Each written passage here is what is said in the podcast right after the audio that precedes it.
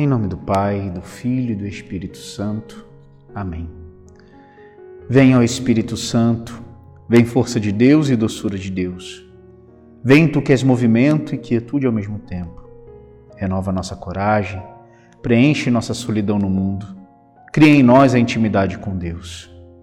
Já não dizemos como o profeta vem dos quatro ventos, como se ainda não soubéssemos de onde vens. Nós dizemos: Vem Espírito Santo, do lado aberto de Cristo na cruz, vem da boca do ressuscitado. Amados irmãos, a liturgia de hoje nos traz um tema muito caro aos místicos. Jesus, no seu discurso de despedida, começa a falar como é o seu relacionamento, o relacionamento do Pai com os seus discípulos. E Jesus já dá aqui qual é a razão, ou melhor, qual é o critério deste relacionamento. Jesus se relaciona com os seus discípulos assim como ele e o Pai se relacionam, por meio do amor. Por isso ele diz que aquele que o ama guarda os seus mandamentos e ele irá até esse discípulo.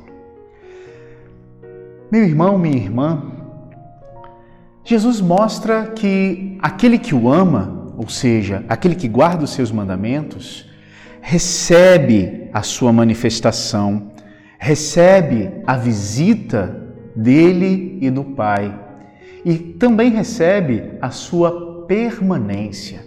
Nós viremos a ele e faremos nele a nossa morada.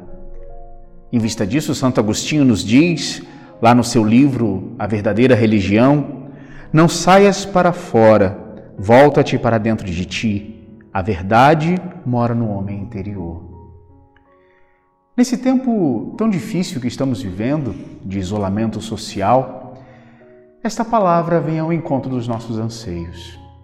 Claro, nós não vamos relativizar e dizer que não tem importância a, a nossa convivência social, pelo contrário, a igreja ela é fundamental, por isso que Cristo nos deixou. E ninguém crê sozinho. Mas nós precisamos olhar para esse evangelho e entender que aquele que ama o Cristo tem ele o Pai dentro de si. Sendo assim, meus irmãos, nós precisamos neste tempo encontrar Deus dentro de nós, porque nós o amamos. Se nós sofremos por estarmos longe dos sacramentos, nós temos certeza que o amamos. Se buscamos os seus mandamentos, se buscamos viver a sua vontade, sabemos que o amamos.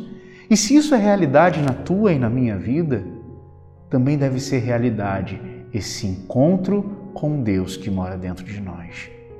Por isso, não se sinta só. Saiba Cristo, com o Pai e o Divino Espírito te envolvem no seu amor. Abençoe-vos Deus Todo-Poderoso, Pai e Filho e Espírito Santo.